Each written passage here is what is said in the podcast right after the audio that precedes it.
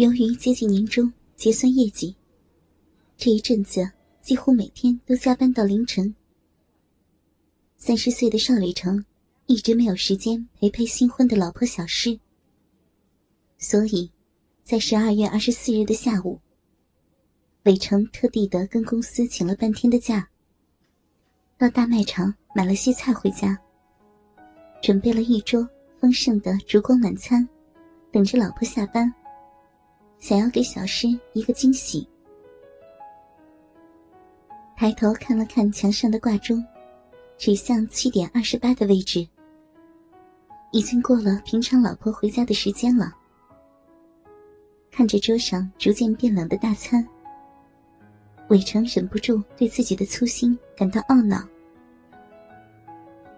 之前，小诗就有跟他提过，最近他们公司也在加班。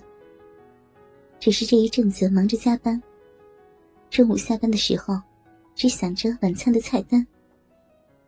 伟成倒把这件事给忘了。下午应该先打电话跟老婆知会一声，让她提早回来的。伟成拿起电话，拨打了老婆小诗的手机号码，却没有人接听。当伟成准备再拨一次的时候，小诗回电话了。电话接通之后，那头传来小诗微微喘气、有些乏力的声音：“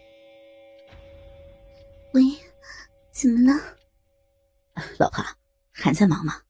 怎么刚刚都没有接电话？你什么时候下班啊？我煮晚餐等你回来吃啊。”“啊，我去上厕所，刚刚回来才听到电话在响。”我要忙完手上的东西才能走呢，大概需要二十分钟吧。你要是饿了，就先吃吧，不用等我了。哦，没关系啊，我等你回来再一起吃。没什么事儿了，你去忙吧。下班回家小心一点啊。嗯，我知道了，老公，拜拜。挂断电话，伟成靠坐到沙发里。眼睛盯着墙上的结婚照，脸上不自觉的露出了幸福的笑容。伟成和老婆小诗是在他当兵的时候，在中秋恳亲联欢会上认识的。认识的时候，小诗刚大学毕业，在一家连锁快餐店里实习。实习结束后，因为表现的不错。被总公司分派在高雄分公司当分区经理的助理和秘书。经过了五年的恋爱，在七夕那天，小诗终于答应了伟成的求婚。虽然中间发生了一些事情，使得两人差点没有办法结婚，但是还好，最后两人还是在上个月完成了终身大事。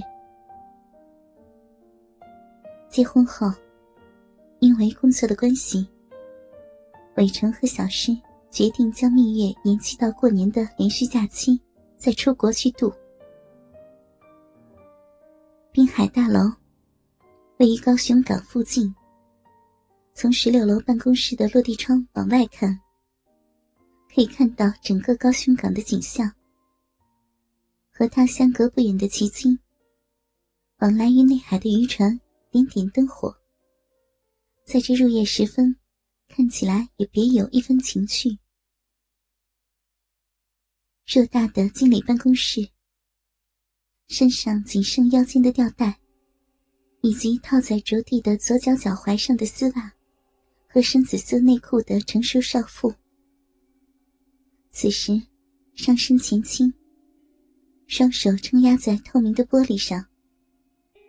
右手手掌下按压着一只粉红色的小巧手机，身后一个上半身穿着整齐的衬衫，下半身完全赤裸的俊朗男子，将少妇修长白皙的右腿扶提在半空，不紧不慢的在耸动着屁股，有力的操着身前的成熟少妇，发出啪啪的肉体撞击声。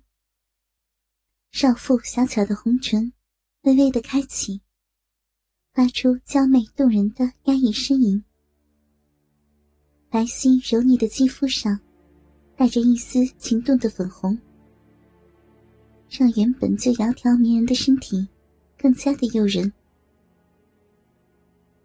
放开提着少妇右脚的手掌，把沾满女子饮水的鸡巴抽离少妇的臂，扶着少妇的纤腰换了个姿势，将少妇翻转过来，压在落地窗上，低头吻住少妇的阴唇。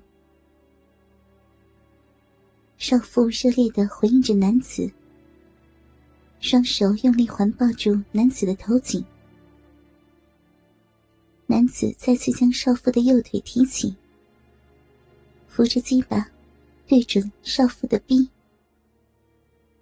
鸡巴轻易的就滑入了少妇的臂，轻轻套弄几下后，男子将少妇另一只大腿也提拉起来，将少妇的一双美腿压在胸前，大幅度的抽送鸡巴。由于少妇身体被架在半空，无处着力，只能被动的迎合着男子的动作。可每次落下时，男子相应上挺的鸡巴都狠狠的顶在花心，那只要穿透灵魂的绝美快感，让一直矜持压抑着声音的少妇开始狂嘶力啼。仿佛只有如此，才能宣泄出体内那几乎让他崩溃的愉悦高潮。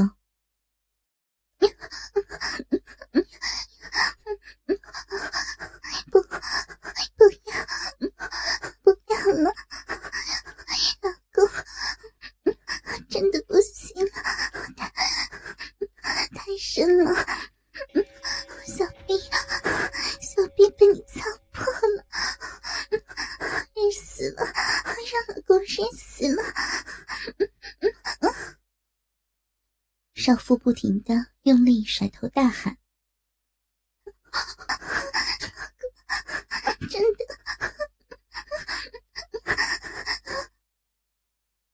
少妇的整个身体被男子压在玻璃窗上，呈 U 字形，后脑贴在玻璃窗上，不停的左右摆动。发烧上的汗水随着头的甩动四下喷溅，背脊贴在身后的玻璃上，双手无力的捶打推攘着男子的胸膛。男子以这个姿势操干着少妇，每下都将鸡巴整根都插入少妇的逼中，狠狠的顶刺到少妇的花心，把少妇日的高潮不断。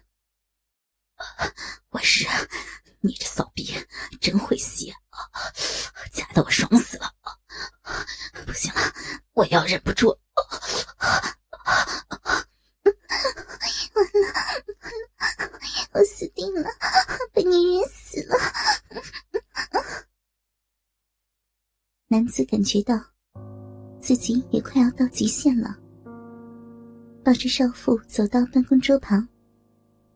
将她放躺在办公桌上，将少妇的双腿抬放到肩膀上，狠狠的冲击了二三十下之后，男子整个人压在了女子的身上。